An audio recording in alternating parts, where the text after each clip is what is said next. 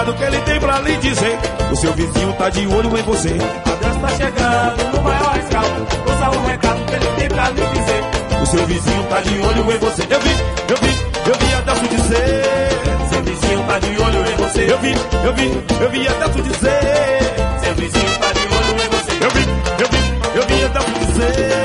Seu vizinho tá de olho em você. Eu vi, eu vi, eu vi Adesso dizer. Seu vizinho tá de olho em você. Larga esse vício do que vem querer falar. A turma tá pesada, tá querendo te pegar. Eu vi, eu vi, eu vi Adesso dizer. Seu vizinho tá de olho em você. Eu vi, eu vi, eu vi Adesso dizer. Eu vi! Seu vizinho tá de olho em você. Eu vi, eu vi, eu vi Adesso dizer. Eu Seu vi! vizinho tá de olho em você. Eu vi, eu vi, eu vi Adesso dizer.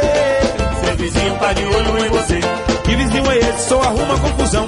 Fica de butuco observando os irmãos. E boca de matraca vai falar mal de você. Adelso tá avisando todo dia na TV. Eu vi, eu vi, eu vi Adelso dizer.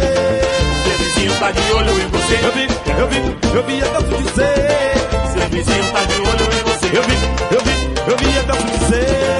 Seu vizinho tá de olho em você. Eu vi, eu vi, eu vi Adelso dizer. Seu vizinho tá de olho em você. Ele vem chegando, já vem detonando, entrevistando o povo com seus jeitos sem igual. Descavada, verdadeira voz do povo, a sociedade. Ele vem chegando, já me detonando. Entrevistando o povo com seu jeito sem igual. Adeus Cavalho, é verdadeira voz do povo. Eu vi, eu vi, eu vi Adelso dizer. Seu vizinho tá de olho em você. Eu vi, eu vi, eu vi Adelso dizer.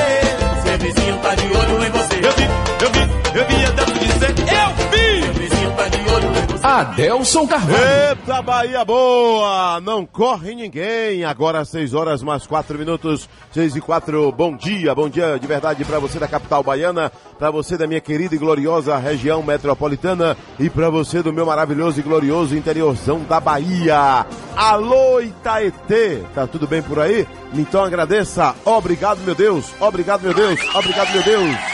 É terça-feira, ouvinte sociedade. 6 horas mais 5 minutos. 6 e 5, ouvinte sociedade, dia 4 de fevereiro de 2020. E aí, vai amaciar? Vai detonar? Vai falar de quem? Por quê? Pra quê? Tem coragem? Se tem coragem, a hora é agora. Sete, um, três, quatro, oito, meia, três, dois, zero, um. Rádio Sociedade Agora na Bahia são 6 horas mais 6 minutos, ouvinte sociedade, 6 e 6.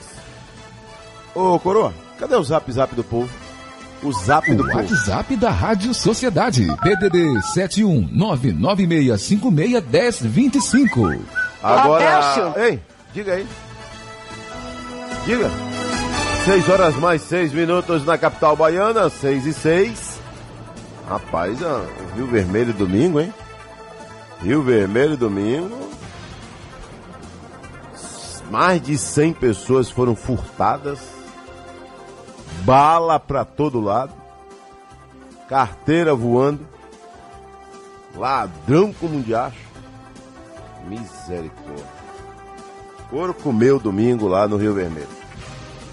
Informação que até o técnico do Vitória teve o celular roubado. Que foi? Levaram o celular do homem.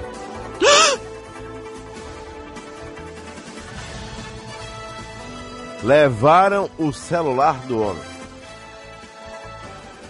Aí tá lá um casal de ladrões.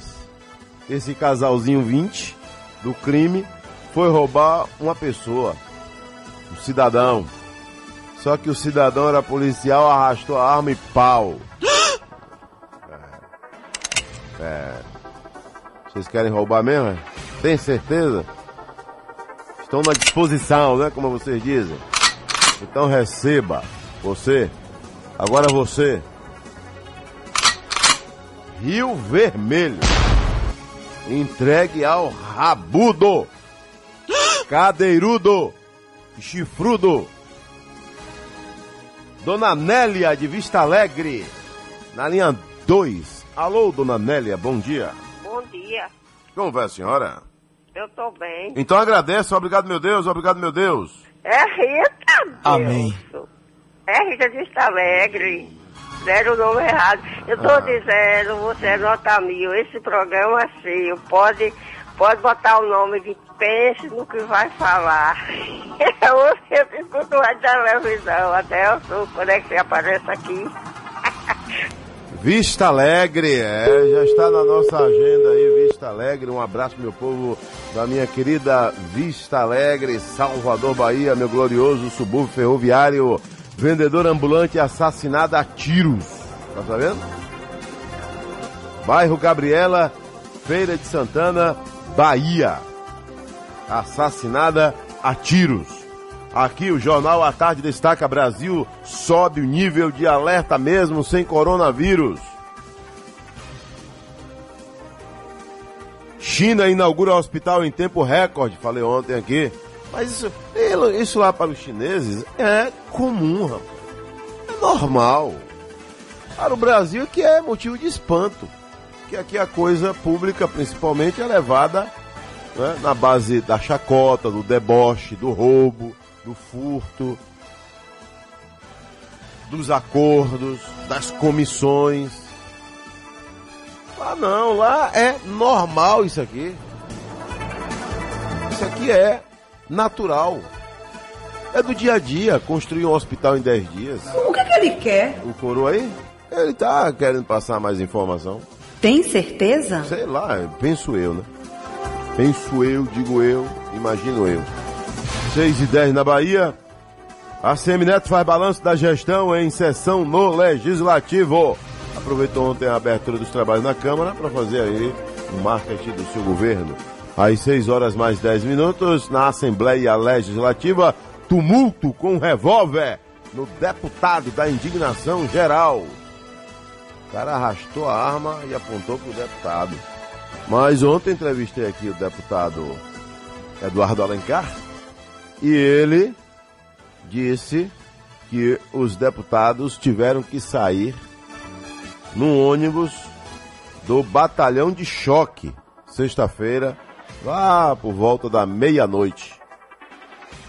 Não, deputado, o senhor está confirmando então que sexta-feira passada, né, dia 31 de janeiro de 2020, os deputados que estavam né, votando aí a reforma da Previdência dos servidores públicos da Bahia, precisaram sair num ônibus do batalhão de choque. Isso, aconteceu justamente isso aí. Agora, Os senhores é, saíram no, bata, no, no ônibus do batalhão de choque. isso mesmo, justamente, nós saímos da, saímos da onde estávamos votando, fomos para um ônibus do batalhão de choque, fomos até o batalhão que fica próximo à Sérvia ali, de lá nós pegamos o, o carro e foi embora para casa. Mas serviço de proteção, tudo foi, foi planejado pela Secretaria de Segurança Pública para evitar um, uma tragédia naquele momento. Ninguém sabia o que, que poderia acontecer. Se dentro do plenário. O senhor recebeu ameaça? Não, eu não recebi. Mas teve deputado que recebeu ameaça? Teve uma lançante que, que, o policial puxou a arma para ele. Eu, eu estava a 3 metros da. da Paulo da- Câmara foi ameaçado também? Paulo Câmara, invadiu um policial invadiu o plenário e saiu correndo atrás dele no, no- dentro do plenário. Então acho que foi, foi uma violência muito grande que a Bahia não merecia aquilo ali. Eu Não, deputado, o senhor está confirmando então que sexta-feira passada, né, dia 31 de janeiro de 2020, os deputados que estavam né, votando aí a reforma da Previdência dos servidores públicos da Bahia precisaram sair num ônibus do batalhão de choque. Isso, aconteceu justamente isso aí. Agora, Os senhores é, saíram no, bata, no, no Ouviu ônibus aí? do batalhão de choque. Foi isso mesmo, justamente. Nós saímos, da- saímos da, do plenário, onde estávamos votando, fomos para um ônibus do batalhão de choque, de lá fomos até o batalhão que fica próximo à Sérvia ali, de lá nós pegamos o, o- o carro e foi embora para casa. Mas- Ouviu? Os deputados saíram no ônibus do batalhão de choque. Está correto esse momento de violência? Lógico que não. Lógico que não. Não tem diálogo mais, não existe mais diálogo, não existe mais acordo, entendimento. Até porque fizeram tudo isso, é? Teve revólver arrastado, teve gritaria, teve dedo na cara e depois a reforma foi aprovada. E a reforma foi aprovada. Não ia ficar sem aprovação. 6 e 13 na Bahia. Olha, a CEMOP, mesmo lá com a porta entupida de gente, mas já avisa que cadastro para o carnaval acabou. Senha para o carnaval acabou. Trabalhar no carnaval só em 2021 agora. Não tem mais como trabalhar esse ano. É o que diz a CEMOP. A não sei que tenha uma reviravolta. É... Dona Maria Lúcia, na linha 2, em São Caetano. Alô, Dona Maria, bom dia. Na linha 3 aí, ô, ô PK. Senhor Reinaldo, Sauípe ou Costa do Sauípe? Cadê Bom dia, você? Reinaldo. Bom dia. Voz de Saúde, município de Mata de São João. Mata de São João, Bahia, Costa do Sauípe. E aí? Correto. Aqui está acontecendo barbaridade aqui em Sauípe, município, aqui na delegacia de Fredo Forte. Porque pessoa física usando o poder público, esse, poder da delegacia contra eu, já há um tempo. Agora eu tenho uma filha de dois anos, está sofrendo eu e minha esposa. Então, está muito complicado. Aqui no interior, é muito. Acontece muito isso. Ligação tá muito ruim aí. Tem que voltar aí a ligação, viu, jovem? Volta a ligação aí. Às 6 horas mais 15 minutos. A Assembleia Legislativa abriu ontem o ano legislativo com Rui Costa à frente, mas a pauta do dia não foi nada de solene.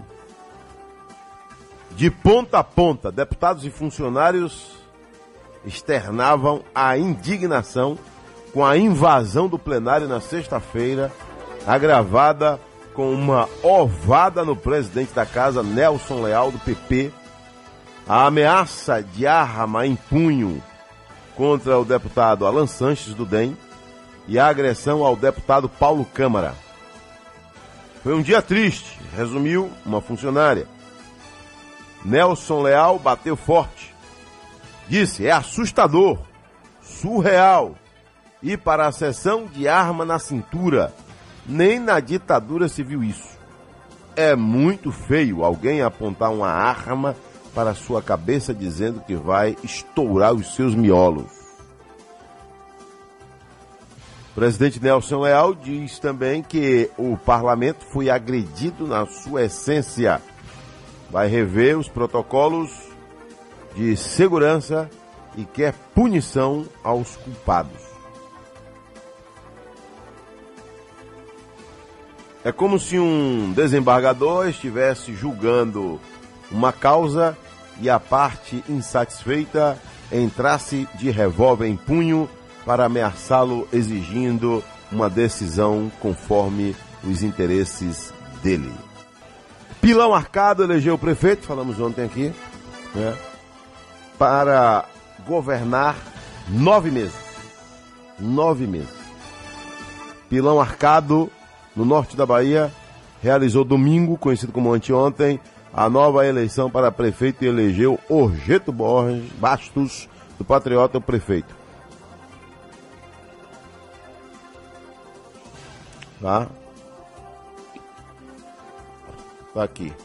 Então, Pilão Arcado já tem aí o novo prefeito. Agora, às 6h19, tem gente para falar com a gente aqui no Zap. Fala agora. Bom dia, Adelso Carvalho, bom dia, Sociedade da Bahia, bom dia a todos. Quem está falando é José de Pedrão, Bahia. O Brasil de nós é um Brasil inteligente. No Japão faz um hospital com 10 dias e no Brasil com 3 anos. E o dinheiro do Japão é bem aplicado. E o do Brasil é todo roubado. Pronto, tá aí. Mas é a pura realidade, né? O povo no Brasil não está acostumado com esse tipo de notícia. Agora lá, lá na China, isso é na China, viu? Não foi no Japão. O Japão não é muito diferente não, mas foi na China. E o chinês já está acostumado com isso aí. O chinês não é novidade não, é novidade pra gente aqui. Jornal Massa, servidores ficam na corda bamba. Rui Costa confirmou que funcionários públicos envolvidos na baderna gerada na ALBA, Assembleia Legislativa da Bahia, sexta-feira passada, durante votação da PEC da Previdência, podem ser exonerados. E aí, agora bateu medo, né? Ambulantes são liberados para a folia. Diz aqui o Márcia ainda, o correio, como chegar no carnaval. É... Vem cá, precisa o jornal ensinar esse povo como chegar no carnaval? Ô, coroa, precisa alguém ensinar o povo como chegar no carnaval? Fa fala sério. Hein? Ai, precisa? Meu amigo, você solta, você solta esse povo de olho fechado que chega no carnaval, rapaz. Mas, mas tá. Conversa é essa? Conversa essa é uma cabeça. Libera todo mundo de olho fechado aí que chega lá. Fica nessa viagem aí, Ah, é, viagem. velho. Qual foi? Vamos lá, abertura dos trabalhos na Assembleia Legislativa. Foi ontem a abertura, segunda-feira, dia 3 de fevereiro. Aí os trabalhos abertos pelo governador do estado, Rui Costa. A Rádio Sociedade esteve lá. A volta dos trabalhos na Câmara de Vereadores e na Assembleia Legislativa foi marcada por discursos que dão a ideia de muito trabalho em 2020. Na Câmara, um dos temas que resultou em discussões é a reforma da Previdência. Geraldo Júnior, presidente da Casa, disse que já tratou do assunto com o prefeito. A única situação que nós tivemos foi uma conversa inicial, onde é, houve uma sinalização, uma recomendação, tanto do Executivo para o Legislativo, do Legislativo para o Executivo, que nós temos que ter parcimônia, calma, né? É um momento de muita calma, a gente não pode tomar uma decisão assodada a esse processo. Já a CM Neto falou que vai conversar com as bases sobre o assunto. Eu já fechei os principais pontos da reforma. Eu apenas preciso, eh, primeiro, chamar os nossos vereadores para conversar. Eu vou dar conhecimento à nossa bancada do que é que pretendemos fazer. Em seguida, encaminhar para a tramitação normal e adequada aqui na Câmara Municipal. Na Assembleia Legislativa, a reforma da Previdência também teve o seu espaço, mas o protesto ocorrido na semana passada e que pressionou os deputados ganhou mais espaço. E o presidente da Casa, deputado Nelson Leal, não concorda com a forma de reivindicação. Nós não podemos aceitar que eh, manifestantes venham armados para a Assembleia, que manifestantes venham com agredindo os deputados. Nós tivemos o deputado Alan Castro, que teve uma arma apontada para ele. O deputado Paulo Câmara eh, foi agredido fisicamente. O deputado Fabrício eh, foi ameaçado de morte. A deputada Talita teve que sair às pressas eh, do plenário porque ela está grávida. Então foram fatos gravíssimos. O governador Rui Costa também falou sobre o assunto. Olha, eu quero prestar minha total e restrita solidariedade, apoio aos deputados e à Casa Legislativa, porque isso aqui que aconteceu na sexta-feira é um ato de vandalismo, um ato de bandidagem, de crime. Alguém que entra em qualquer parlamento do mundo, pode ser ele qual for. Uh, um parlamento é a composição política da sociedade. Vai ter deputados sempre de direita, de centro, de esquerda. Essa é a expressão da democracia em qualquer lugar do mundo. E em qualquer lugar do mundo é inadmissível que qualquer pessoa entre armado para ameaçar com arma uh, que deputado vote assim ou vote assado. O deputado tem é livre para votar do jeito que a consciência dele é, assim desejar. Então eu quero repudiar e do, da parte do governo do estado eu já determinei à Secretaria de Segurança Pública apuração absoluta das pessoas que são do estado é, envolvidas. Várias pessoas já estão identificadas. Alguns deles são agentes públicos que deveriam estar dando segurança à população. É, tem um processo criminal em andamento já é, na Secretaria de Segurança, um inquérito criminal, e nós faremos, além do inquérito criminal, um processo administrativo. E para fechar, sobre os trabalhos realizados não só na capital baiana, como em todo o estado, o prefeito de Salvador, ACM Neto, e o governador Rui Costa disseram que a intenção é dar continuidade às atividades. Noel Tavares para a Rádio Sociedade, 24 horas no ar. Aqui você fica sabendo de tudo. Pronto, aí. Nós aqui não apoiamos atos de violência de jeito nenhum. Seja ah, de que lado foi, contra quem for. 6 e 28 na Bahia. Vamos agora direto ao assunto, vamos lá. Vai direto ao assunto, não tem tempo a perder. vai direto ao assunto. Rádio Sociedade da Bahia. Sociedade, a Rádio da Bahia. Vou falar agora com o homem que comanda a Defesa Agropecuária da Bahia, Maurício Bacelar.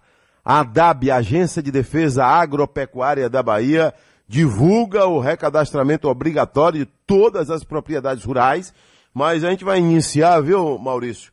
É, falando aí da febre aftosa, a última campanha de novembro, eu pesquisando, vi lá Ministério da Agricultura. Ministério da Agricultura comemorando aí mais de 80 milhões né, de unidades de cabeças de gado até dois anos, animais que foram vacinados em novembro, mas tinha lá um parágrafo dizendo que os números não tinham sido ainda fechados completamente por conta da Bahia, que tinha atrasado aí o envio de informações. Eu estou com essa notícia aqui na minha frente e o Ministério diz que atualmente o rebanho, 215 milhões de cabeças e mais de 80 milhões, ou seja, 84 milhões 130 mil animais foram vacinados. Aí vem, viu, Maurício? Você já está me ouvindo? O parágrafo foi Já vi. Olha bem, o segundo parágrafo da nota do Ministério da Agricultura, você sabe que eu pesquiso, tem lá.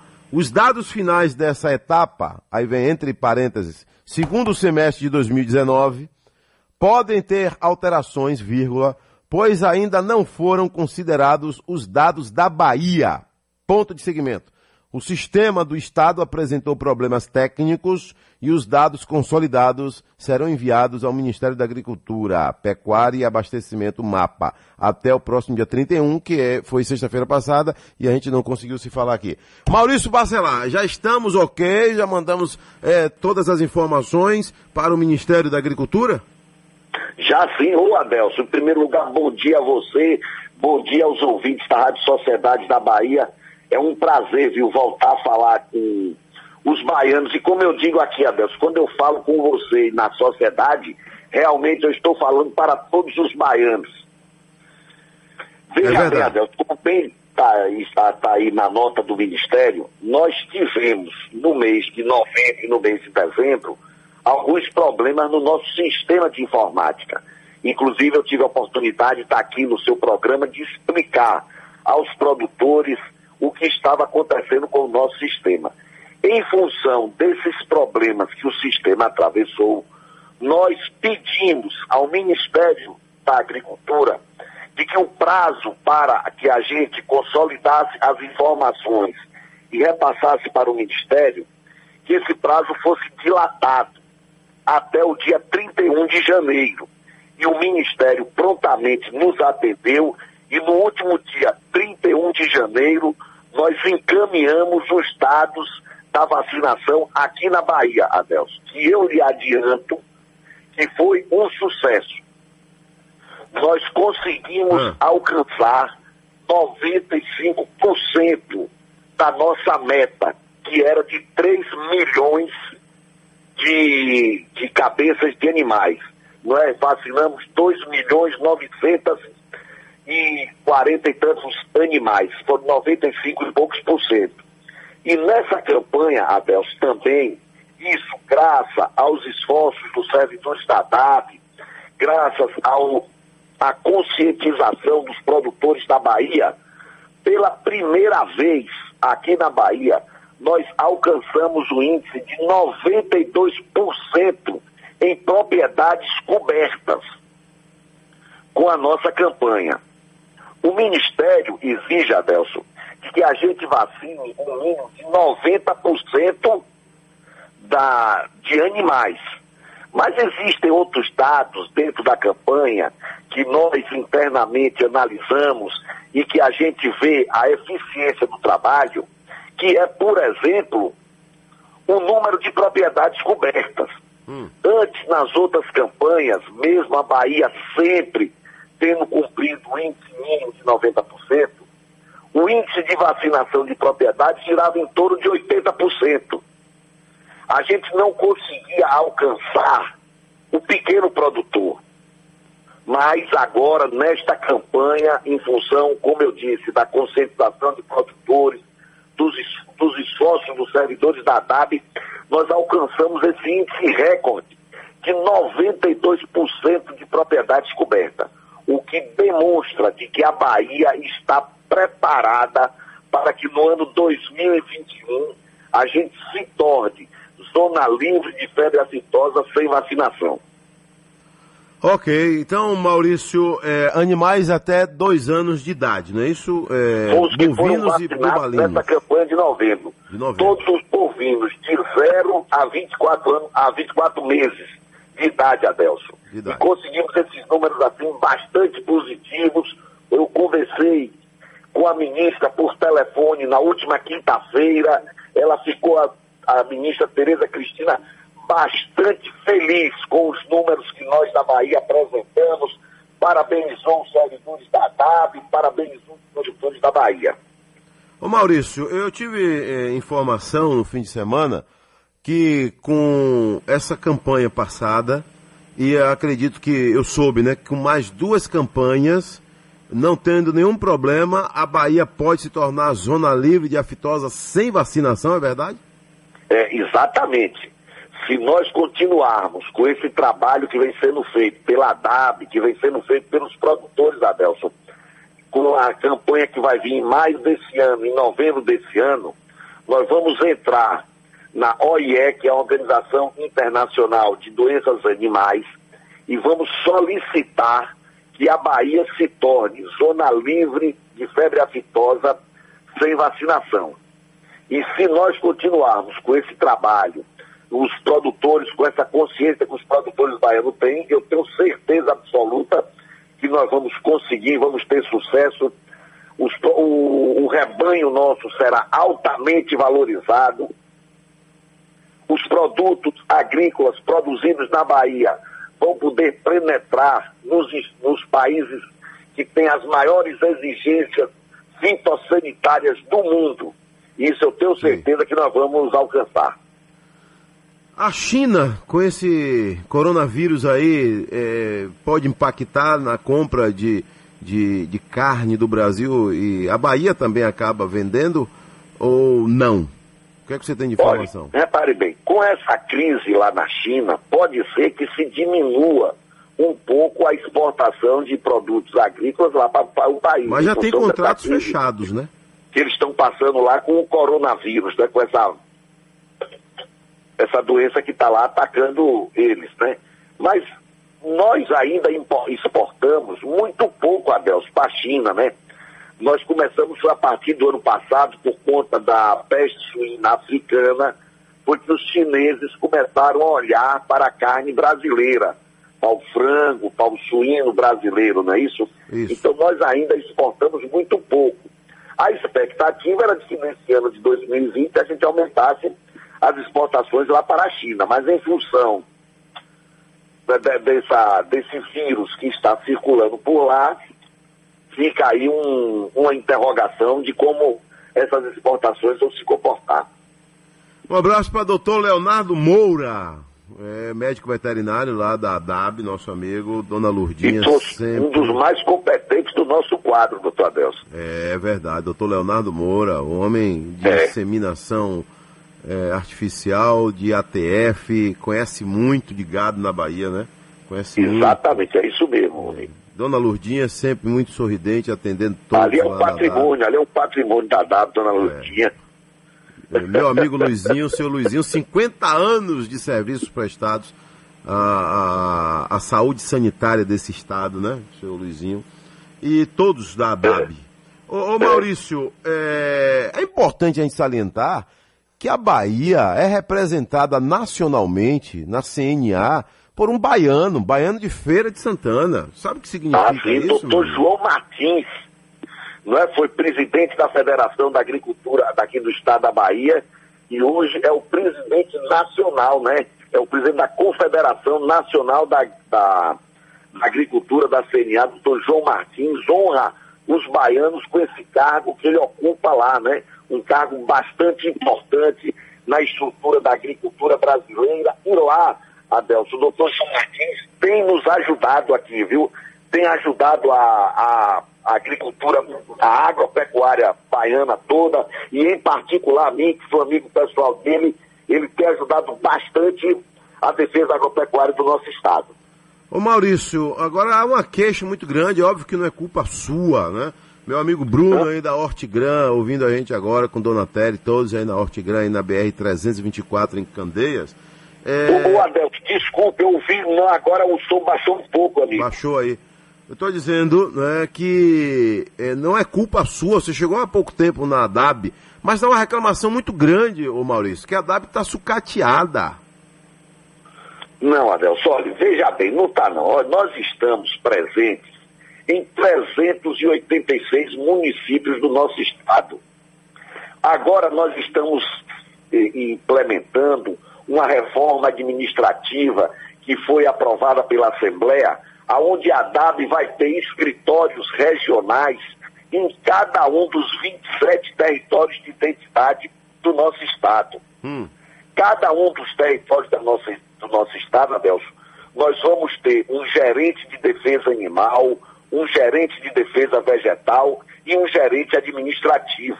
Na outra estrutura nossa, nós tínhamos 16 coordenações regionais que tomavam conta de todo o estado. Nós agora estamos partindo para 27 coordenações regionais, né, territoriais. Cada território vai ter uma coordenação. Existem veículos suficiente para atender, combustível e uma prova de que nós estamos bem, assim, materialmente, é qual foi esse resultado dessa campanha de vacinação contra a febre aftosa. Você está entendendo, Adelson? Estou entendendo. Tá aí, o, o resultado está aí, um número expressivo que nós alcançamos. O que mostra de que a DAB está em condições de atender às, às exigências de sanidade dos produtos. O que você poderia me perguntar, e aí eu ah, vou afinar, ah, a DAB está em condições is- ideais? Não, aí nós não estamos nas condições ideais. Isso aí é verdade. Perdemos servidores nos últimos tempos, né, por conta de aposentadoria.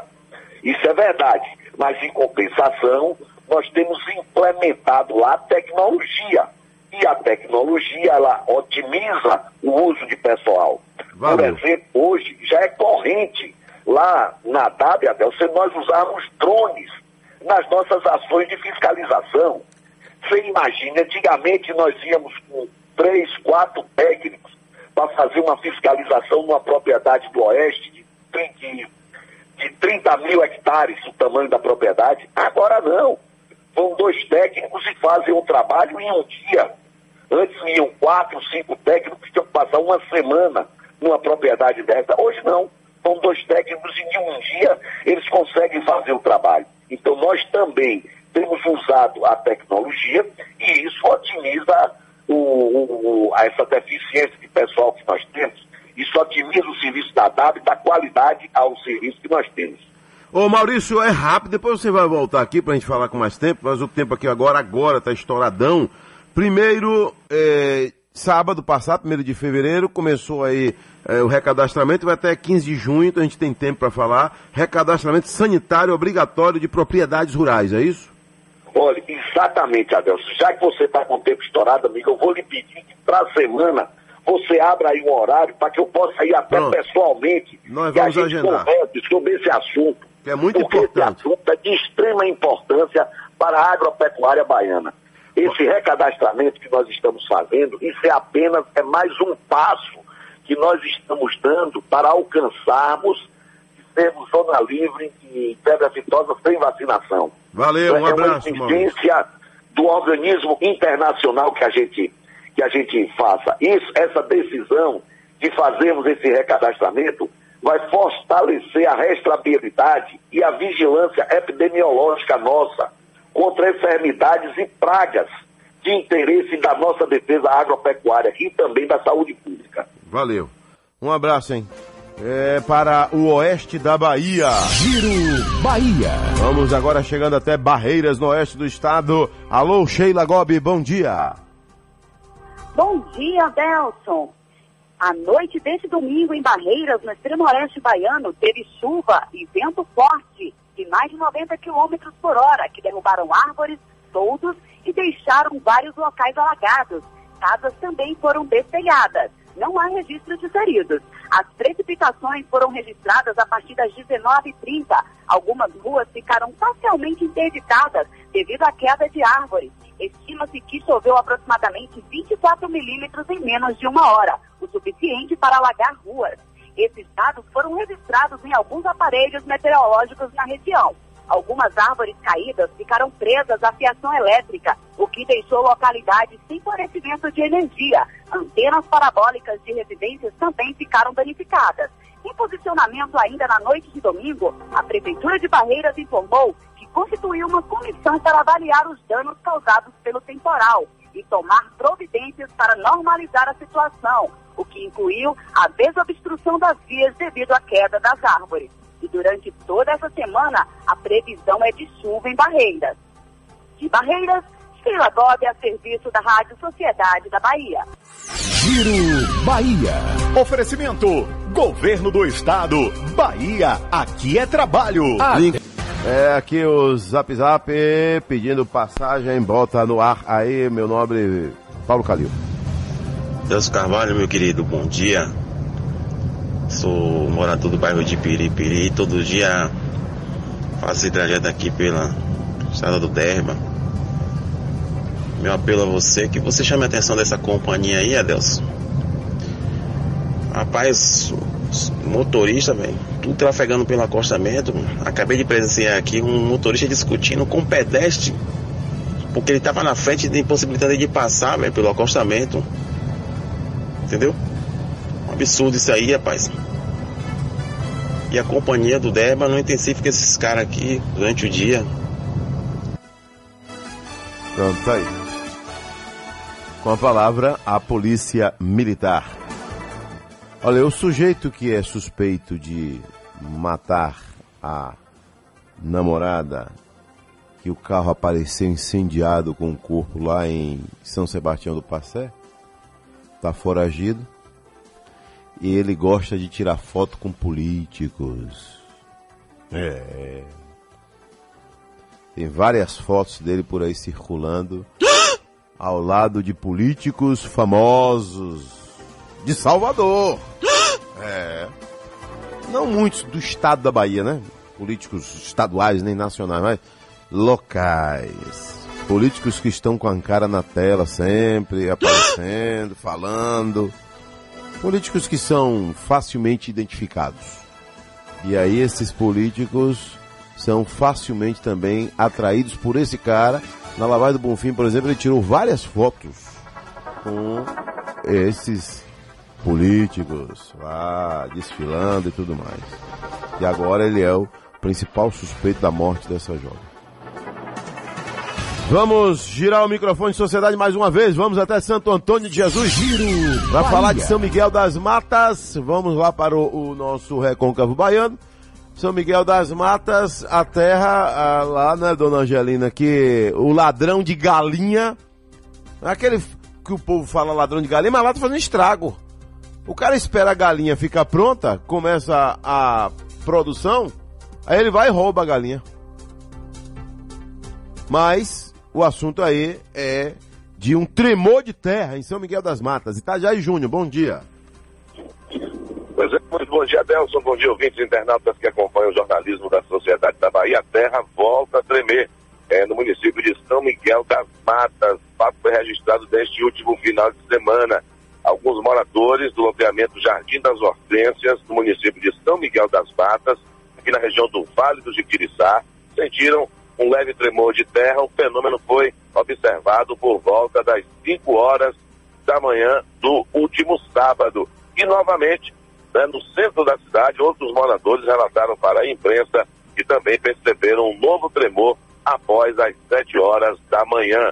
Ainda não há relatos de tremor em outras localidades de São Miguel das Matas, pelo menos até o momento, e cidades circunvizinhas. O último tremor de terra na região foi observado no dia 26 de novembro de 2019. nenhum dano material foi registrado. São as informações aqui direto do Recôncavo, hoje com tempo bom, temperatura na casa dos 23 graus, Itajaí Júnior, para o jornalismo da Sociedade da Bahia. Giro Bahia. Oferecimento. Governo do Estado. Bahia, aqui é trabalho. Adelson Carvalho. Às 6 horas mais 55 minutos na Bahia, 6h55. Já está aqui o nosso entrevistado de hoje.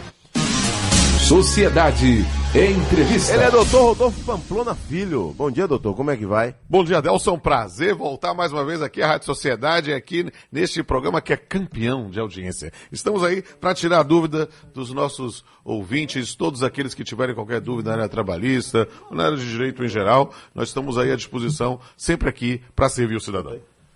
Ô, PK, é, vamos falar aí com o deputado Paulo Câmara, direto ao assunto aí, vamos lá, mais um direto ao assunto. Esse programa tem que ser assim, agitado, né? Direto ao assunto, não tem tempo a perder. Vai direto ao assunto. Rádio Sociedade da Bahia. Sociedade, a Rádio da Bahia. Deputado Paulo Câmara, PSDB, deputado estadual, bom dia, deputado. Bom dia, Delson. Bom dia, amigo ouvinte da Rádio Sociedade. Trazer um abraço para o caro amigo, o doutor Rodolfo, um grande magistrado. E também, aqui, Adelson, era um dos melhores alunos do Colégio Antônio Vieira, se não o melhor. E, doutor, brilhante desde a sua juventude e hoje faz um trabalho excepcional na magistratura. Um grande abraço aí para você, Rodolfo. E um abraço para você, Adelson. Como é que são as coisas? um grande abraço também aí para o doutor Paulo Câmara, Aí. é, que eu conheci como doutor, era Paulinho, Paulinho. era um grande jogador, viu? Jogava muito assim no meio de campo, assim, era, era craque, craque mesmo. Eu era o, o gordinho CDF que tirava as notas. Era mas gordinho, era? esse, ele era o cara. Era gordinho. Era gordinho. Ô, ô, Paulo, Oi, é, para descontrair, né? Mas o que foi que aconteceu na sexta-feira? Eu entrevistei aqui o deputado Eduardo Alencar, e você já me acompanhou nas redes sociais me acompanha, e ele falou aqui ontem que vocês, deputados estaduais, saíram do plenário num ônibus do batalhão de choque. Só que até sair no ônibus do batalhão de choque, muita coisa aconteceu. Não foi isso? Olha, Deus, primeiro uma, uma barbárie. Eu nunca vi, olha, 21 anos de vida pública. Olha que você sabe, eu fui presidente da Câmara Municipal de Salvador, enfrentei temas polêmicos, como projetos de lei que impactavam na vida do cidadão, reforma tributária, aquela ideologia de gêneros que invadiram a Câmara, é, a revolta do Buzu, que os alunos das redes estaduais e ocuparam a Câmara por 30 dias. Mas o que aconteceu na Assembleia Legislativa dessa última sexta-feira à noite, é o caso, é filme de terror você ter lá uma- um grupo de pessoas armados, esse é o principal problema, dentro do plenário da casa, sacando a arma para deputado, ameaçando o deputado de morte com um revólver na mão. Eu, o deputado Fabrício e o deputado Alan Santos fomos ameaçados. Um entrou no plenário para querer me dar uma porrada. Então foi uma coisa que eu nunca vi. Chegou não ponto- apanhar, você correu, foi isso? Pô, eu vou ficar na frente de arma? Não tem, não tem valente, não tem valente brabo não, moço. Eu prefiro ser um frouxo correndo do que um valente debaixo da terra. O cara entra no plenário, um policial, com a mochila, bota a mão dentro, diz agora aquela palavra de Pascal, eu vou te, e bota a mão dentro da mochila, eu não vou ficar. Ele veio atrás de mim, o deputado Alex, o deputado Alan chutou dele, tirou, depois veio mais outro policial, acho que agente penitenciário, se não me engano, saca a arma, uma ponto 40, uma pistola, aponta para os deputados, dizendo que vai matar. O deputado Fabrício, que é do PCdoB, também tentou intervir. Então foi uma cena de guerra. Fomos para outra sala das comissões, eles romperam a barreira da polícia. Nesse exato momento, estava na sala das comissões o secretário de Segurança Pública, após o coronel Celso Brandão, o coronel Sérgio Freire da Choque. Eles conseguiram romper a segunda barreira, e aí foi o pior momento de tensão da Assembleia Legislativa, porque a gente estava num corredor e não tinha mais para onde ir. E é polícia contra polícia, entendeu, Adelson? Aí o, o problema era um- uma pessoa assim mais exaltada dar um tiro, e aí seria uma bárbara. Mas eu nunca vi aquilo na minha vida, de história de vida pública. E a gente teve que sair no ônibus escoltado pela choque. Quando nossa obrigação, Adelson, é votar, é dizer sim ou não. Não foi o parlamento que fez a PEC da Previdência. Não foi o parlamento que criou. Foi o governador do estado que criou a PEC da Previdência. E se eles estão se sentindo traídos, vá cobrar do senhor do governador. A nossa obrigação é dizer sim ou não se abster. E eu votei com coerência de vida pública. O meu partido sempre defendeu a reforma da Previdência, então eles ficaram mais exaltados, porque eu disse um bocado de verdade aos senhores sindicalistas que estavam lá presentes. São cinco anos e meio que não tem, é, sem aumento, né? não houve uma greve geral, são os sindicatos que são utilizados para fazer politicagem, né? e eu disse tudo isso em plenário. A PLB presente, quando a PLB não esteve presente, quando foi vendido o Dorico Tavares, que é o símbolo do nosso Estado, e depois vai para lá querer jogar ovo em deputado. Que moral tem a PLB para estar em plenário? Quando é que é para defender escola, professor e aluno, eles nunca se pronunciaram. Então são sindicações que estão na mão de partidos políticos. Então, se sentiram traídos, pobre do senhor governador. Eu nunca chamei Previdência de golpista, eu nunca disse que a Previdência era famigerada, como eles sempre disseram, a Previdência do presidente Michel Temer e do presidente Bolsonaro. E agora a Previdência famigerada do governador Costa. E que foi aprovado em plenário. Agora, cobre da governadoria, cobre lá do Palácio do Lina.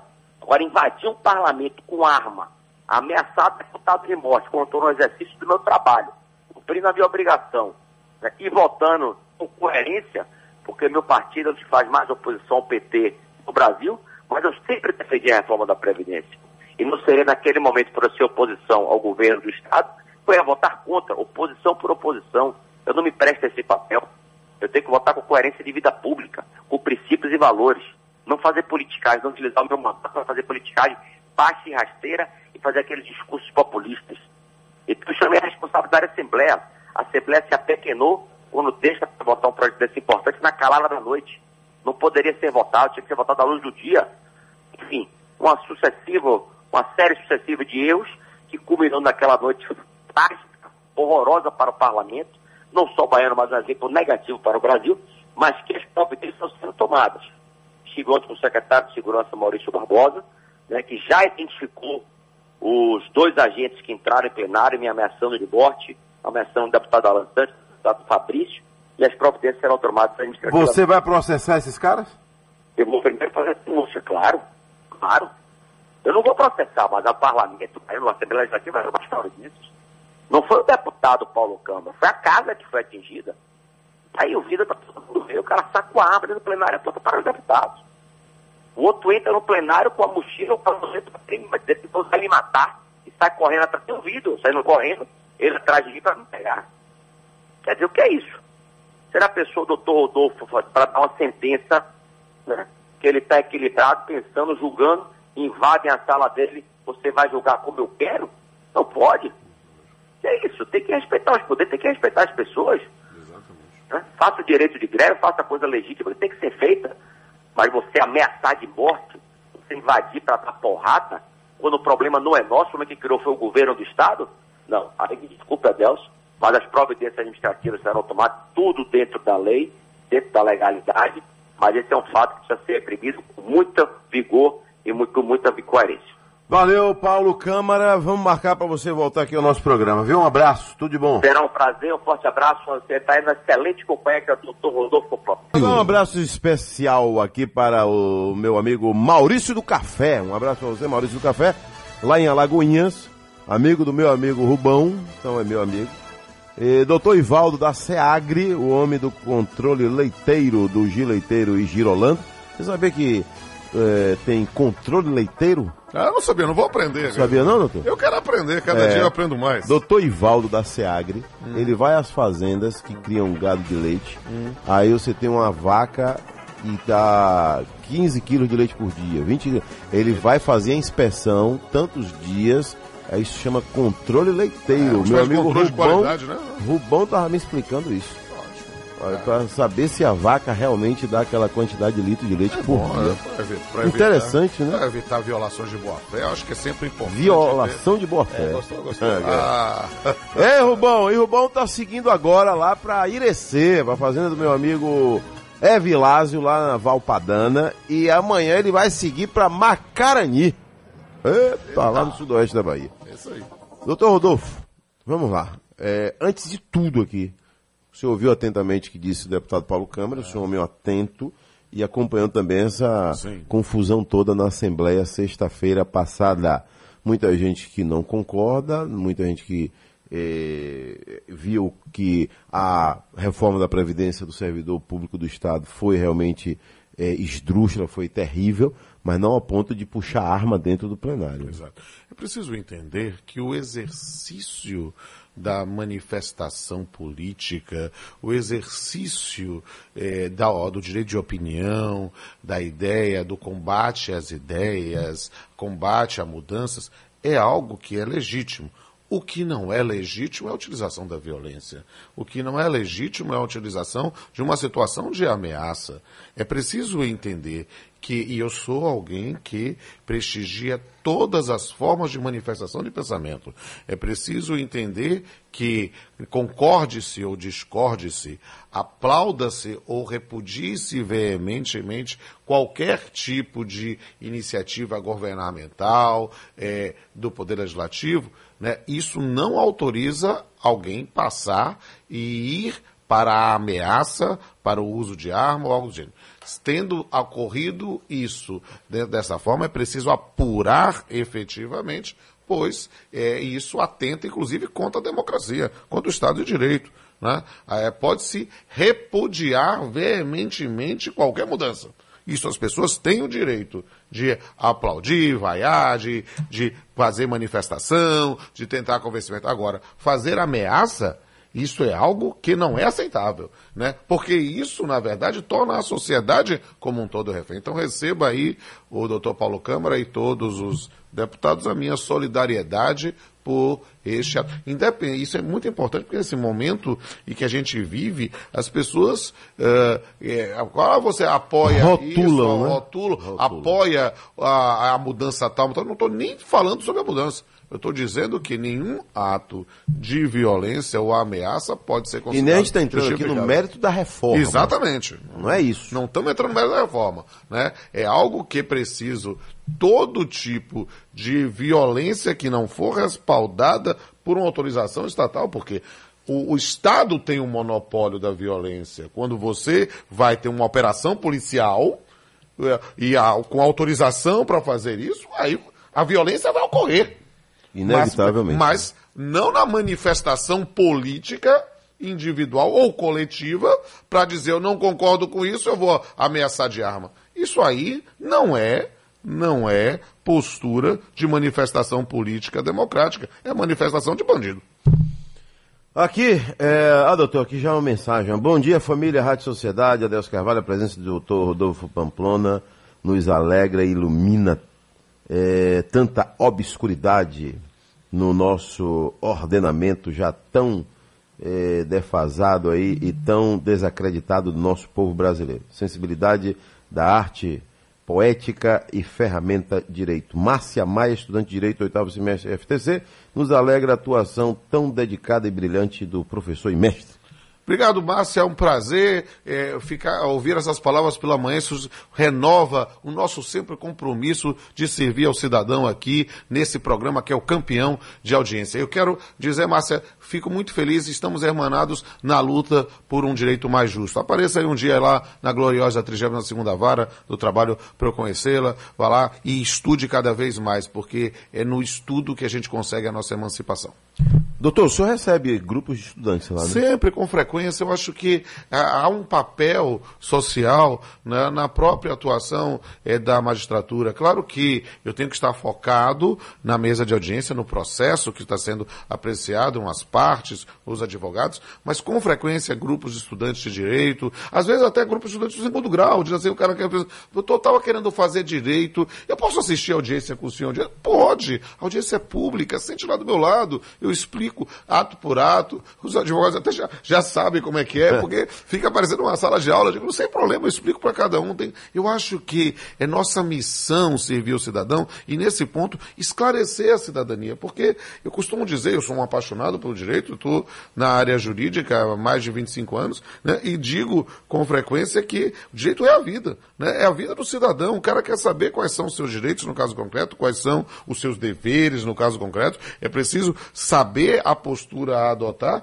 e isso, eu, ah, quando eu estou no aula de direito civil, por exemplo, eu fico dizendo assim, começo a aula falando aula de contratos, e digo assim, quantos contratos vocês celebraram hoje? Ou quantos contratos executaram hoje? As pessoas tomam um susto porque só está pensando no papel. Não! O indivíduo saiu de casa, pegou o transporte coletivo, tem um contrato de transporte. O casamento tem um contrato? Claro, um casamento especial de família, em que você vai ter aspectos existenciais e patrimoniais. O indivíduo vai na cantina, compra um lanchinho, é contrato de compra e venda. O indivíduo pega uma caneta emprestada do colega, é um contrato. Não é, devolve, de, de repente, É a de caneta. mútuo, porque a caneta, a caneta é uma caneta que possa ser substituída por outra, vai ser mútuo, mas se for uma Mont Blanc chique, uma caneta Hum. chique de Adelson, aí não. Opa, aí é um contrato de comodato. E como explicar? A, a, em cada momento, você está na faculdade, está lá uma, exercitando um contrato de prestação de serviços, né? Então Por tá falar o em dia todo. contrato, Dona Malha de Morro do Chapéu quer saber o contrato de trabalho, ainda ele existe? Olha, dona Amália, eu digo assim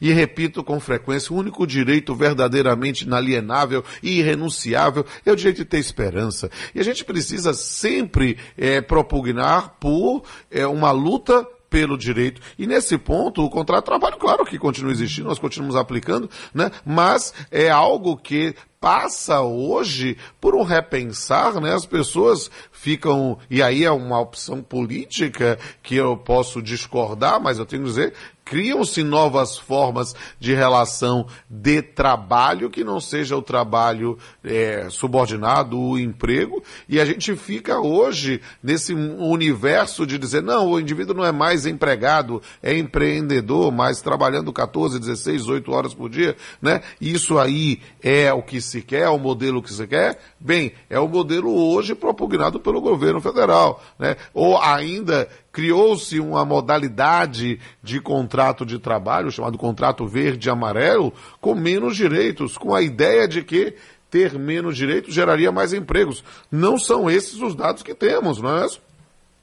É preciso verificar. E as experiências brasileiras de estabelecer relações contratuais com menos direitos, com menos. não, nunca foram exitosas. Pode ser que as coisas mudem, mas ah, quando a gente para, deixa de contar a história, vira testemunha da história, a experiência traz ah, alguma reflexão, não é mesmo?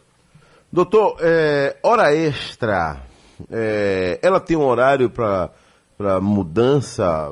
É, a pessoa pode fazer quantas horas extras? Se bem que hoje está tão difícil fazer hora extra. né? É, a questão é a Tá seguinte, partindo do pressuposto que você está empregado, está numa relação de emprego, contrato de trabalho, CTPS, esse tipo de coisa, né, você tem um limite constitucional de trabalho, né, que são oito horas diárias, trabalhadores em geral. O que é que acontece? Né? É, você, em tese, o empregador ele pode exigir hora extra, até duas horas extras por dia, essa é uma pactuação direta. Além disso, teríamos uma situação de um ilícito trabalhista. Claro, você trabalhou três, quatro, cinco, seis horas extras, tem de receber, mas o empregador poderia sofrer uma fiscalização da auditoria fiscal do trabalho acima de duas horas extras.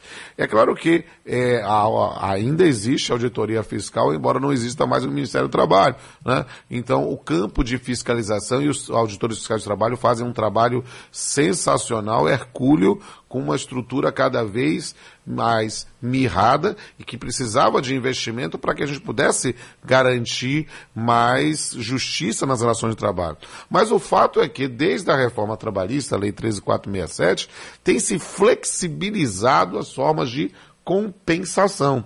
Né, de jornada, ou seja, em que o indivíduo, em vez de receber a hora extra, ele guarda isso, entre aspas, num banco de horas, que pode ser numa relação contratual de até seis meses, com autorização do, do sindicato, pode ser até de um ano, mas quem vai querer fazer autorização com o sindicato se num contrato individual se faz seis meses e pode renovar? Então, você pode durante seis meses acumular essas horas para depois tirar em folgas, ou receber como hora extra é uma medida para diminuição de custos das empresas, né? E com a ideia de que aí nesse caso você compensaria. Sendo feita efetivamente a compensação, ótimo, é, é uma opção política. O que é complicado é que muitas vezes não é paga as horas extras, é dito que vai ser feita a compensação, o indivíduo é despedido e não recebe isso. Né? E depois vai lá para o cheio do trabalho para receber se a empresa ainda estiver funcionando, né? Então, é algo que gera situações bem complexas.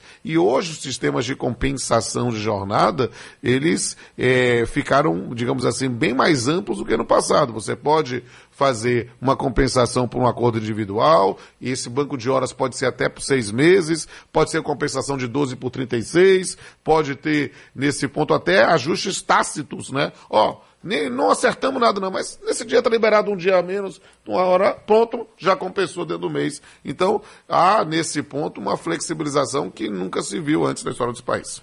Doutor Rodolfo Pamplona, juiz é, do trabalho, nosso entrevistado de hoje aqui no Sociedade Urgente.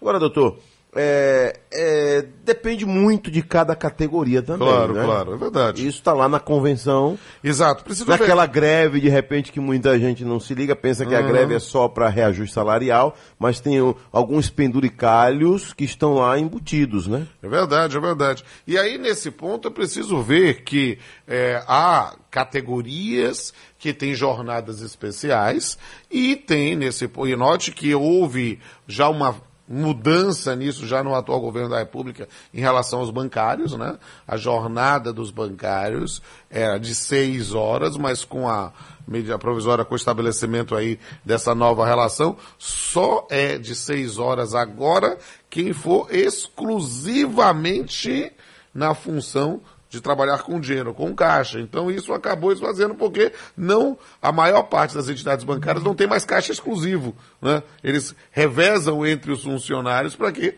Para que entre nas oito horas. Não é algo fácil. Olha, você tem a maior audiência da Bahia. Vamos lá. Eu fico impressionado aqui. E o meu WhatsApp não para de falar. Quero mandar um abraço aqui para Edilberto Silva Ramos, maior diretor da Seu Trabalho aqui e que é de Conceição do Coité e diz que a Delson tem muita Minha audiência. querida em Conceição do Coité, lá Aqui, ó, na região Tá cisaleira. mandando um abraço aqui. Jaiane também da ilha de Taparica tá mandando um abraço aqui para Delson no ar. Aí, ó.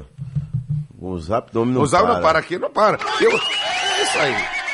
Eu posso falar mais uma, Sim, uma, uma deve. propaganda aqui? Eu quero fazer aqui porque eu fiquei muito sensibilizado. Agora aqui, esse final de semana é isso projeto aí. Meu Sorriso. Isso aí, eu fiquei, olha, eu, olhem lá no meu, no meu Instagram, eu fiz uma postagem até ontem sobre isso, eu fiquei muito sensibilizado. É um jovem engenheiro chamado Fred Matos, ele fez um, o chamado Projeto Meu Sorriso. Ele está construindo eh, bicicletas, triciclos, algo assim, para doar para instituições onde tenha esse aluguel de bicicleta ou coisa do gênero, literalmente pensando em a questão de acessibilidade, Hum. questão de inclusão, famílias que têm pessoas com síndrome de Down ou com autismo, e aí nessas circunstâncias, é, às vezes a, a integração da família no momento do lazer não consegue porque não teria uma estrutura, então ele está construindo, espontâneo do bolso dele. Eu achei isso sensacional. Não ganho nada para fazer esse comercial, né? Mas quero dizer assim, olha, se você pudesse ficar sensibilizado com essa ideia, entra no Instagram ou no Facebook dele e bota projeto.meu sorriso. Mas só seguir, não é mandar dinheiro, não é dinheiro. Eu estou dizendo assim tranquilamente. É literalmente para a gente pensar num apoio na instituição. Eles fizeram o Instagram essa semana, já ganhou de ontem para hoje mais de 300 seguidores. E eu queria que você pudesse participar também. É só, só se inscrever, olha. Lá, veja lá, projeto.meu sorriso no Instagram. E aí você vai prestar um serviço e ver o sorriso dessas crianças. Isso é muito bonito. Veja as fotos lá. É algo que merece nosso prestígio. Um abraço para Fred Matos. E a gente volta já já com o doutor Rodolfo Pamplona. Aqui algumas perguntas para ele. Doutor, não esqueça daquele, daquele primeiro momento que eu entrevistei aqui falando o cara que vai para a justiça, justiça do trabalho. Antigamente o sujeito jogava o barro na parede. É, negócio da sucumbência. tá? Então agora, como é? Da sucumbência. Sucumbência. Eu esqueço essa palavra. Sucumbência. Né? Tem um aí que eu tomei conhecimento que pediu 5 milhões. E agora vai ter que devolver ter que pagar. 350 mil para a empresa. Faz como? Devolve como, doutor? A gente executa. Se ele tiver dinheiro, a gente corre atrás. É? É. Agora, se não tiver, ah, é, tiver, aí vai ficar, pode ficar suspenso por dois anos. Até é, dois anos, mas se achar dinheiro, vai atrás. O que ele tiver em nome dele? É, o que tiver, não sendo bem de família, essas coisas, vai atrás. Um carro? Carro vai. Casa. Casa que mora não, mas... Cara que mora não. Não, casa na hora Mas o cara fica todo Mas fica lacrado. Conta de banco, bloqueia. Misericórdia. Daqui a pouco o senhor vai voltar para explicar esse detalhe aí. Eu explico. Qual é o nosso objetivo? Não é amedrontar ninguém. Não, não, vai dizer que deve se demandar com seriedade. Com E ser responsabilidade. com responsabilidade e controle. No pique na agilidade, doutor Rodolfo Pamplona aqui, a gente tem que correr porque tem muita pergunta pro homem. Agora sociedade não há informação do trânsito. Samara Marques. Sociedade no ar. O trânsito em tempo real. Olá, Delson, novamente meu bom dia para todos. Trânsito carregado na Avenida Paralela, sentido centro. Muita gente correndo em direção ao trabalho. Mas se você também está com pressa, quer evitar esse trânsito carregado, pode descer sentido Orla. Dessa forma, se você tem como descer na região do Iguatemi, já não vai encontrar tantas dificuldades no trecho de Orla, não. Agora, quem está saindo do Itaigara, tem como descer na região do Iguatemi, vai encontrando, por enquanto, trânsito bom, viu, sem grandes dificuldades. Na CMDTran também vem apresentando trânsito bom nos dois sentidos da via, um pouco mais carregado para quem segue em direção à Avenida Paralela, mas vale a pena você encarar, não precisa desviar o seu caminho. Sim Live Ultra Fibra. Nas férias, a diversão em casa está garantida. Acesse teamlive.tim.com.br ou ligue para 0800 880 4141 e assine. É com você, Adelson. Valeu, às 7h27 na Bahia, 7h27. Doutor Rodolfo Pamplona. Cidadão manda aqui. ó. Bom dia, Adelso Carvalho. Por favor, pergunte ao nobre doutor sobre agente portaria. Nós estamos sem aumento há quase três anos. Obrigado, Almeida. Doutor, vale aqui então para a gente buscar aquele tema. é, ação coletiva ou ação individual? Nesse caso aqui seria o quê? Isso aqui é muito importante explicar para o nosso ouvinte em relação a essa questão, porque direitos previstos em lei são genéricos para todos os cidadãos. Agora, a questão do auxílio alimentação, a ajuda à alimentação, normalmente é uma previsão contida em norma coletiva. Não é algo que todos os trabalhadores em geral têm. Então, esse é um campo da negociação coletiva para se obter em acordo coletivo ou convenção coletiva, quiçá no poder normativo da do Trabalho, na sentença normativa. Então, essa é uma questão que é muito importante, que deve ser verificada se a norma coletiva dessa, da categoria tem. É preciso, nesse ponto, é, efetivamente fortalecer o movimento sindical na busca de reivindicação. Por quê? Porque aí, nesse campo, no campo da negociação, da ideia para obter esse dado. Pode ser, porém, e aí falando para o ouvinte para dar uma resposta completa, Sim, sim. né? Ah, Muitas vezes, às vezes tem a previsão, Hum. mas o empregador não está pagando com uma previsão legal. Aí você, claro, não conseguiu isso de forma eh, amigável, você tem que ir para o seu trabalho. E aí você pode ajuizar a ação individual ou ajuizar a ação coletiva, né? Porque muitas vezes a gente fica se sente mais fortalecido em ir E menos junto com o perseguido. colega, menos perseguido. E aí o grande lance, perceba, porque como isso é importante, né? Acho que a gente estava falando no começo, aqui na abertura dos trabalhos, né? Olha, é preciso entender que o movimento sindical é alguma coisa muito importante. Né? A atuação do sindicato é alguma coisa muito importante. E o sindicato, nesse ponto, pode ser seu aliado para ir à justiça, para pleitear, inclusive uma coisa técnica, perdoe falar uma expressão técnica, chamada substituição processual. O sindicato pode ir a juízo pedindo para você individualmente. Isso é alguma coisa que foi instituído pela Se atinge 88. só aquela pessoa. Exatamente. É? Então, é possível sim. Então, a- o sindicato exerce um papel muito importante, e isso eu falo, Adelson, pensando justamente nisso, porque quando no começo falamos sobre uma postura que não merece aplauso, mas sim merece repúdio do sindicato em relação lá à Assembleia, Sexta-feira, né? isso não é desvalorizar o movimento sindical. É dizer que o movimento sindical tem um papel muito importante na democracia, na efetivação de uma ordem social, mas não através da violência. Sessão, Me alô. permita aqui mandar mais um abraço aqui, aqui para o professor é, é, Pablo Domingos Ferreira de Castro, tá aqui, professor de direito penal, aqui um jovem Sim, talento, mandou gente aqui um aqui. abraço, tá vendo aqui, a- divulgando a Rádio Sociedade também na M e também na internet e também na FM para quem estiver acompanhando também. Tem que mandar um abraço, ó, aqui a Jaiane Ferreira tá dizendo, manda um abraço pro, manda um beijo pro Adelson aqui, ó. Jaiane. Tá aqui, Jaiane, Beijo manda um beijo você, aqui. Jaiane. Também está ouvindo você aqui em todos os cantos, aqui, ouvindo esse dado. Que poder tem essa rádio, hein, É doutor? impressionante, é. Eu estou me sentindo vitaminado, é, vitorioso aqui. Aqui no ar, aqui no ar, ó. Bom dia, quem fala aqui é Edson, Bom sou dia. de Lauro de Freitas e Tinga.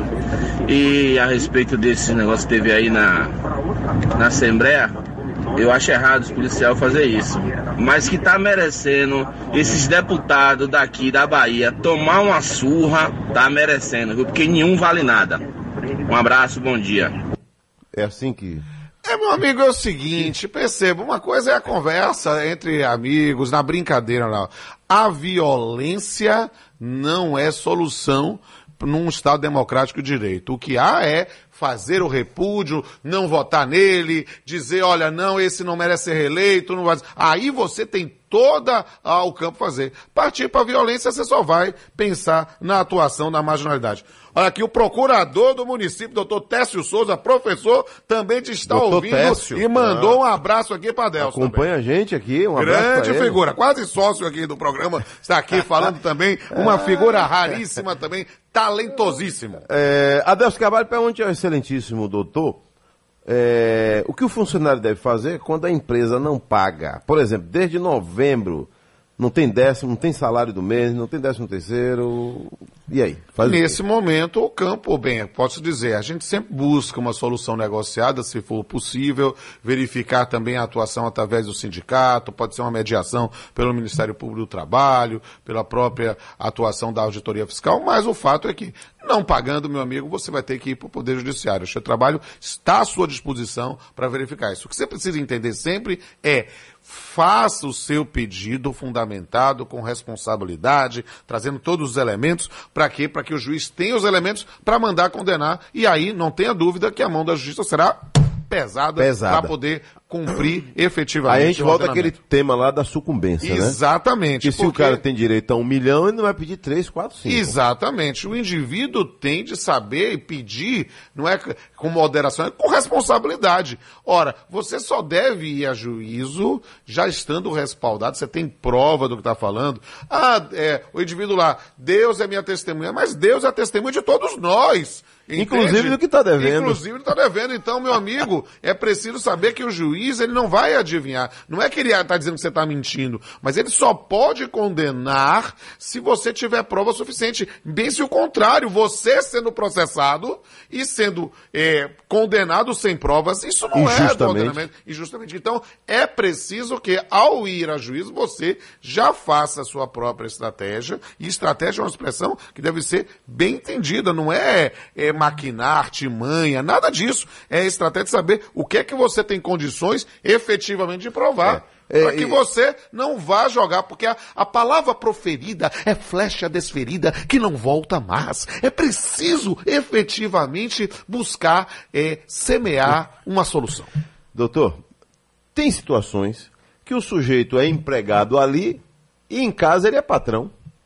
Ele tem, uma, ele tem uma, uma, uma- Exatamente. secretária do Tem lar. Uma secretária do lar. É, Ele é empregado e no mesmo dia ele é patrão. Exatamente. Então, olha, a pessoa tem de saber como se portar, porque justamente no dia que tem dia que ele é autor, tem dia que ele é réu. É preciso efetivamente fazer isso. Olha, deixa eu Mais mandar alô. mais abraço aqui. Aqui é a doutora Juliana Maia, da assessoria de comunicação, aqui mandando um abraço aqui no ar para Adelson. Aqui, eu tá dizendo aqui, ó. Doutora Aqui, ó, Juliana. até Juliana, doutora Juliana Maia aí. aqui também. O professor Gustavo Barreto também está ouvindo aqui e disse aqui, ó, também quero um abraço no ar. Muito bem. O senhor tem ido a Irecê, ó, chique chique? O senhor Eu, teve em Irecê? eu, eu fui em Irecê, não Foi no fui lá casamento, não, não foi? fui, no, fui num casamento, fui, apresentei a palestra cantada lá em Irecê, foi muito legal, eu espero retornar, à região do Feijão, né? Aí o senhor foi de quê? De ônibus ou foi de Eu carro? fui, de- eu, eu fui de ônibus. De ônibus? De ônibus. tá Da linha mesmo, normal? Aí? Da linha normal Salvador mesmo. Irecê? Qual é o problema? Eu sou ser humano.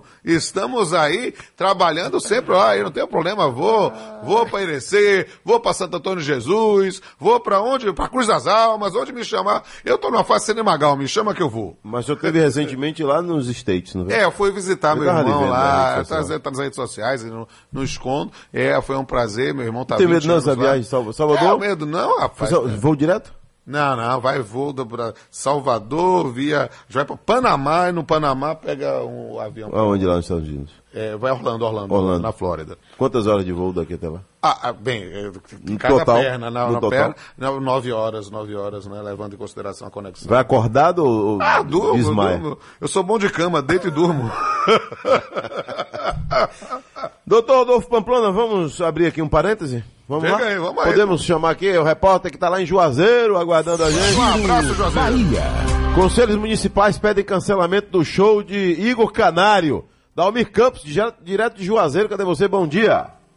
Quem está ligado na programação da Rádio Sociedade, Federação Conselhos Municipais de Defesa da Mulher, de Cultura e dos Direitos Humanos pedem que a contratação do cantor É, o contato precisa ser reestabelecido aí. Bom dia, Adelso Carvalho.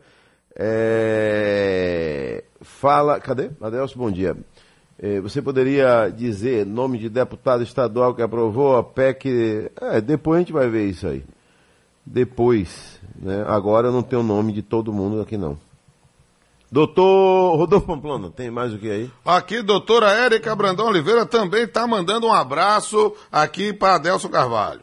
Doutor, eh, doutora Érica, um beijão para ela, felicidades. Eh, doutor, eh, aqui tem. Vamos priorizar a pergunta que vem do povo aqui, Sim, né? claro, claro. Bom Estamos dia, aí bom para dia, servir o cidadão. Carvalho. Até doutor, porque daqui a pouco eu vou fazer audiência também, então. Daqui a gente- pouco, né? É, eu tenho que.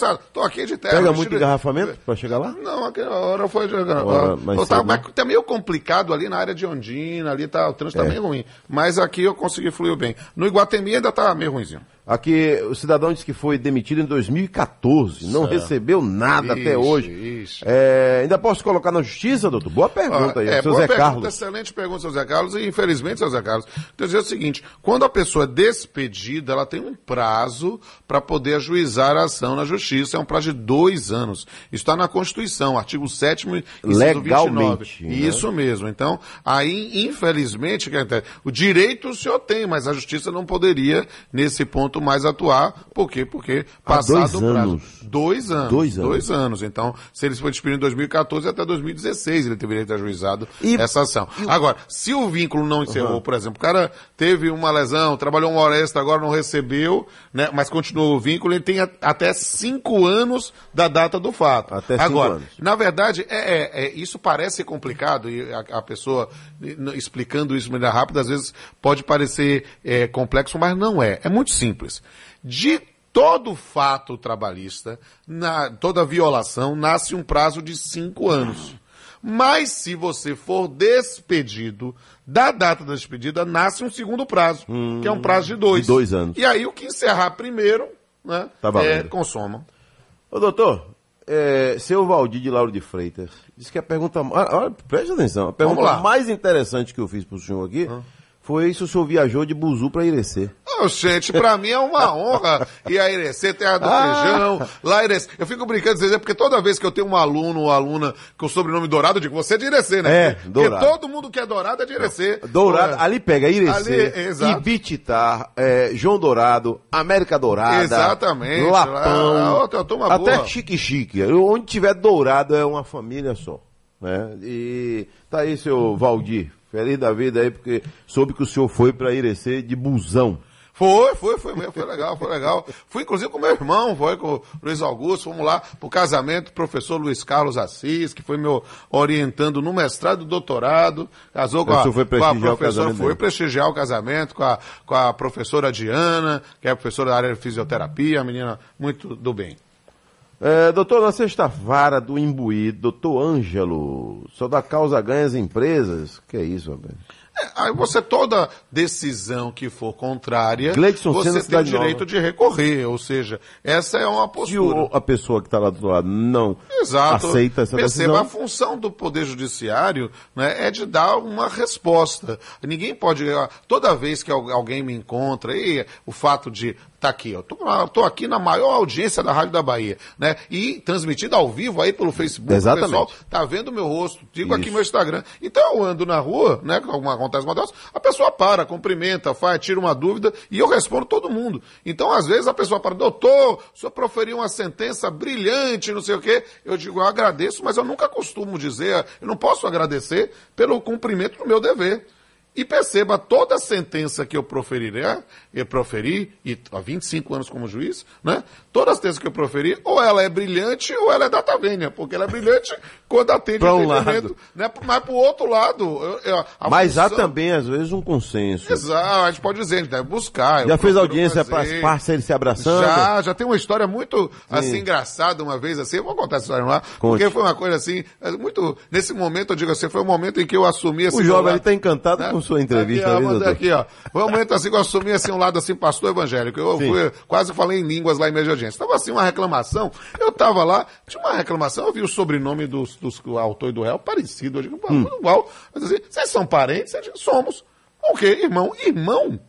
Irmão, irmão, irmão, meu pai, minha mamãe, sim. Um processando o outro. Ah, processando o outro. Ah, Rapaz, que isso? Aqui não é várias família, não, rapaz. Se resolvam lá fora isso aí, rapaz.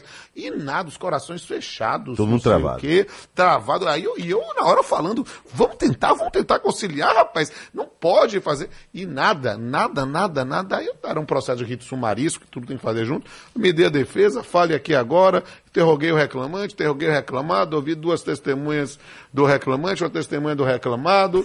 Instrução encerrada, muito bem. Razões sinais reiterativas, muito bem. E aí, segundo a prova de conciliação, doutor, não tem não tem nada. Não tem uma banana. Vocês vão fazer um acordo, porque vocês queriam ouvir tudo aqui. Eu ouvi tudo. Mas perceba, você, seu irmão reclamante, dizia que trabalhava hora extra. Suas duas testemunhas aqui saíam de você. Você não provou. Você, seu irmão reclamante, disse que recebia salário por fora, né? Nenhuma das suas testemunhas sabia quanto você ganhava. Você não provou e você, seu irmão reclamado, chamava você, É, seu irmão reclamado, reclamado. vou vou dizer os nomes das pessoas, você disse que ele abandonou o emprego, sua única testemunha foi contratada depois que ele saiu. Você não provou. Não batia nada, então. Não batia nada. Olha, vocês vieram aqui em juízo, ocuparam o tempo aqui por uma coisa evidentemente pessoal, porque ninguém provou nada. Então isso aqui vai dar uma despedida sem justa causa. Tal, tal. E eu tinha um secretário de audiência sensacional, se aposentou. José Nilton, uma figura raríssima. É o que teve festa pra ele lá. É, exato. Um cara, um cara sensacional, um, um gênio. E ia dizer, Zé, quantifica aí agora isso aí. Aí Zé, parrr, doutor, isso vai dar, sei lá, 4.324.43. Muito bem. A sentença que eu iria proferir ia dar 4.324,43. Mas eu me recuso a proferir. Por quê? Vocês já sabiam o que, é que eu ia dizer? O juiz já disse.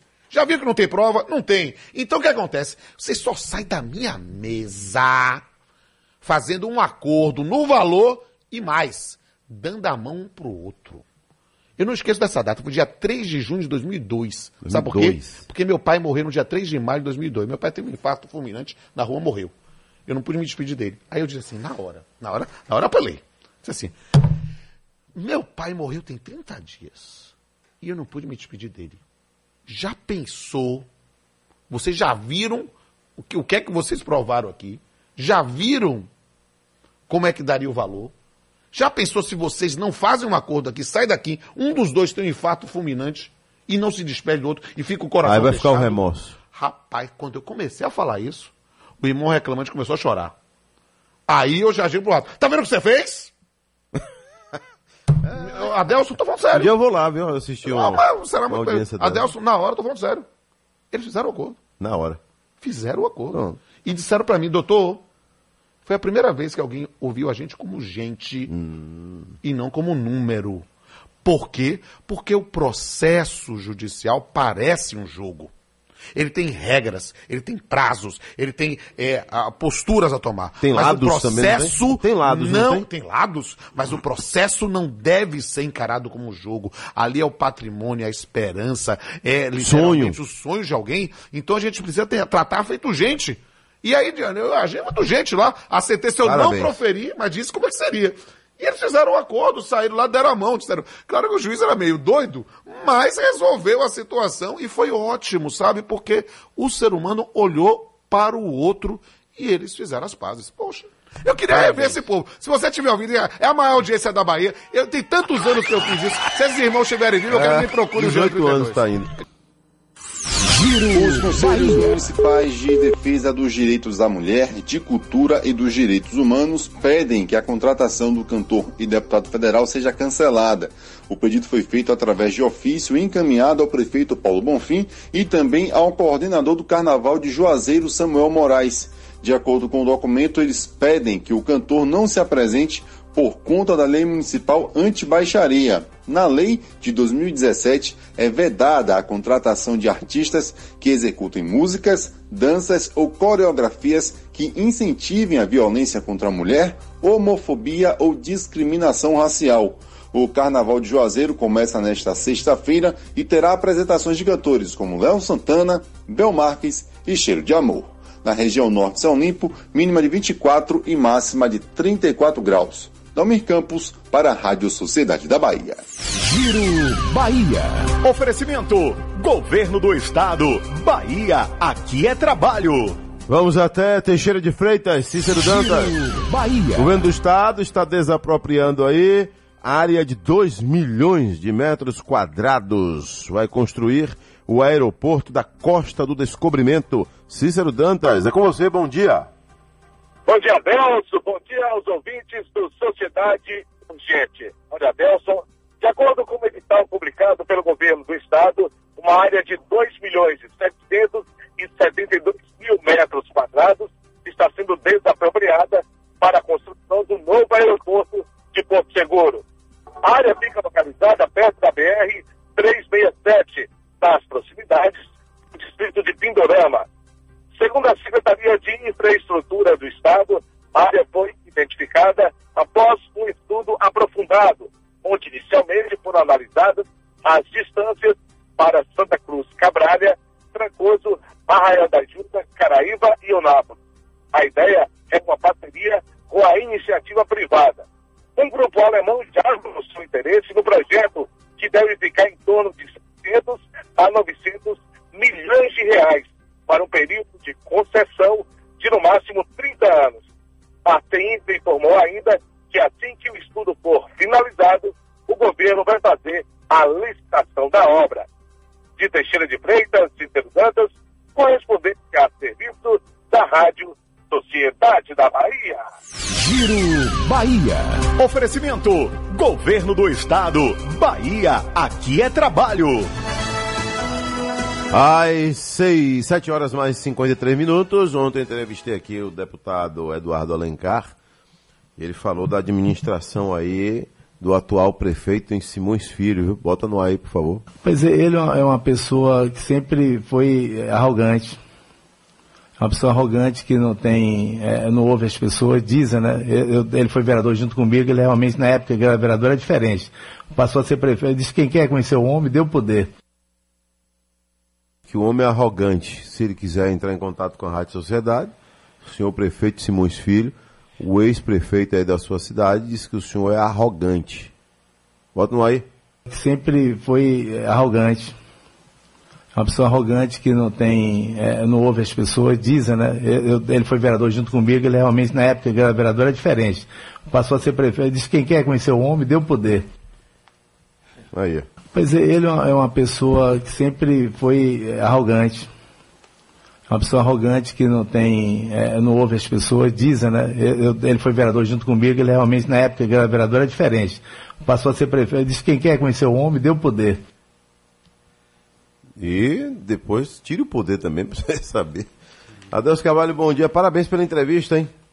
Com esse que sempre ele vai ao seu programa, me acrescenta mais conhecimento sobre direitos e deveres.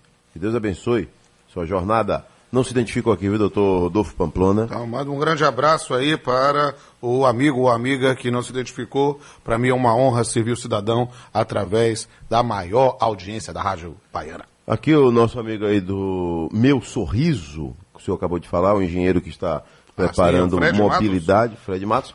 Diz aqui, agradeço imensamente seu apoio, Rodolfo, uma pessoa com espírito único, com apoio como o seu, não temos dúvida que em breve vamos ter essas 15 cadeirinhas disponíveis em Salvador e região metropolitana. Somos todos caçadores de sorrisos. Amém, amém. E quem não vive para servir não serve para viver.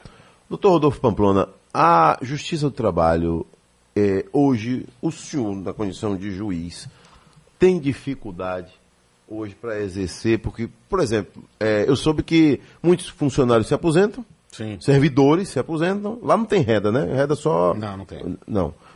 Eh, terceirizado, só o pessoal de. Terceirizado, limpeza, Hum, e tá. segurança. Mas quem está diretamente lá do seu lado, trabalhando. É, não tem sido fácil. A justiça tem passado, o Poder Judiciário como um todo tem passado, na verdade, o serviço público como um todo, em especial o federal, tem passado por uma situação muito complicada, porque com a questão das, da reforma previdenciária e, digamos assim, os temores, digamos, de uma de mudanças ainda maiores, as pessoas têm se aposentado e, com a ideia do contingenciamento, não tem ha- havido a reposição. Então, ah, o número de servidores em cada unidade jurisdicional diminuiu. ah, então, isso é complicado. Esse chefe que o senhor falou agora há pouco, É. que teve festa para ele lá. Que Sim, o secretário de Vê audiência. alguém pro lugar dele? Na verdade, não houve uma- um funcionário novo que eu falei, a gente teve que adaptar alguém para ficar no lugar dele. Porque... E esse alguém deixou lá a e deixou a estava. função lá onde estava. Então, não é fácil, não. Não é fácil. Olha, a Bahia esperou muito tempo por um novo centro de convenções. E enquanto a Bahia esperava, perdeu oportunidades, fechou empresas e muita gente ficou desempregada. Mas a prefeitura que mais trabalha no Brasil sabia da importância desse equipamento, foi lá e fez. Em apenas 16 meses, entregou o novo centro de convenções de Salvador, um equipamento moderno, modulável, de frente para o mar, com a capacidade para 14 mil pessoas. Uma estrutura completa para trazer grandes eventos para a cidade e principalmente colocar a Bahia de volta ao mapa do turismo de negócios. Isso é bom para Salvador e é ótimo para o Estado. E eu sou um grande defensor aqui do turismo de negócios, porque pense comigo, quando chega um congresso, chega também uma série de turistas para descobrir a nossa cidade e o nosso estado. É por isso que a gente diz que quando a prefeitura abre o novo centro de convenções, abre também a prefeitura eh, a oportunidade também de empresas chegarem. Abrem-se os restaurantes, abrem-se os hotéis, e é lógico, abrem-se novos empregos. Novo centro de convenções de Salvador. É a prefeitura abrindo a Bahia para um mundo de oportunidades. Prefeitura de Salvador, a prefeitura que mais trabalha no Brasil. Doutor Rodolfo, um abraço. Um grande abraço, Adelson. É um prazer estar aqui com você, tá servindo o cidadão e a cidadã através desse veículo fantástico que é a Rádio Sociedade. E que prazer estar aqui e receber também aqui do lado aqui o patrimônio do rádio brasileiro aqui. Doutor Varela. Tá indo- Aí, em homenagem ao doutor Varela. Dá Bateu? Vai trabalhar agora? Vou trabalhar, vou Aliás, fazer o senhor já está trabalhando aqui, Eu já né? estou trabalhando Prestando aqui. contas ao nosso É, público. Exatamente. Um abraço a trabalhando todo Como cidadão. servidor público que é. Exatamente. E aí, senhor Valéria, tudo bem com o senhor, senhor Valéria? Estamos chegando. Não tem mais é, espaço para trabalhar no carnaval? Um carnaval tão grande desse e só tem 4 mil licenças, é isso? Eu não quero falar. A pergunta que eu lhe faço: tem carnaval sem ambulante? Não. É possível? Não. Tem carnaval sem cordeiro? Não. Essa é a parte da exclusão, da perversidade. Cobrar uma pessoa miserável, pobre, já não tá, tá lá lenhado, ainda cobrar taxa para vender picolé no carnaval. Ah, me deixa. Não, cobrar pra botar uma caixa de isopor na cabeça, fazer propaganda do patrocinador, sabe disso, né? Do diabo da cerveja que ela vai vender. É, aí tem que sair com a, com a caixa, Caixa da cerveja marca grandona na cabeça. lá, é, fazendo propaganda pra vender de latinha em latinha. De repente rola um cacete, uma briga, quebra tudo, destrói tudo. Depois eles ficam falando em justiça social. Cabeça da, da justiça. E tem um detalhe aí que eu, eu falei na semana passada. Se eu sou um patrocinador de um evento desse aí e vejo uma imagem que eu vi, eu tiro meu patrocínio na hora. Ou então eu pago a inscrição Eu pago tudo pra todo mundo.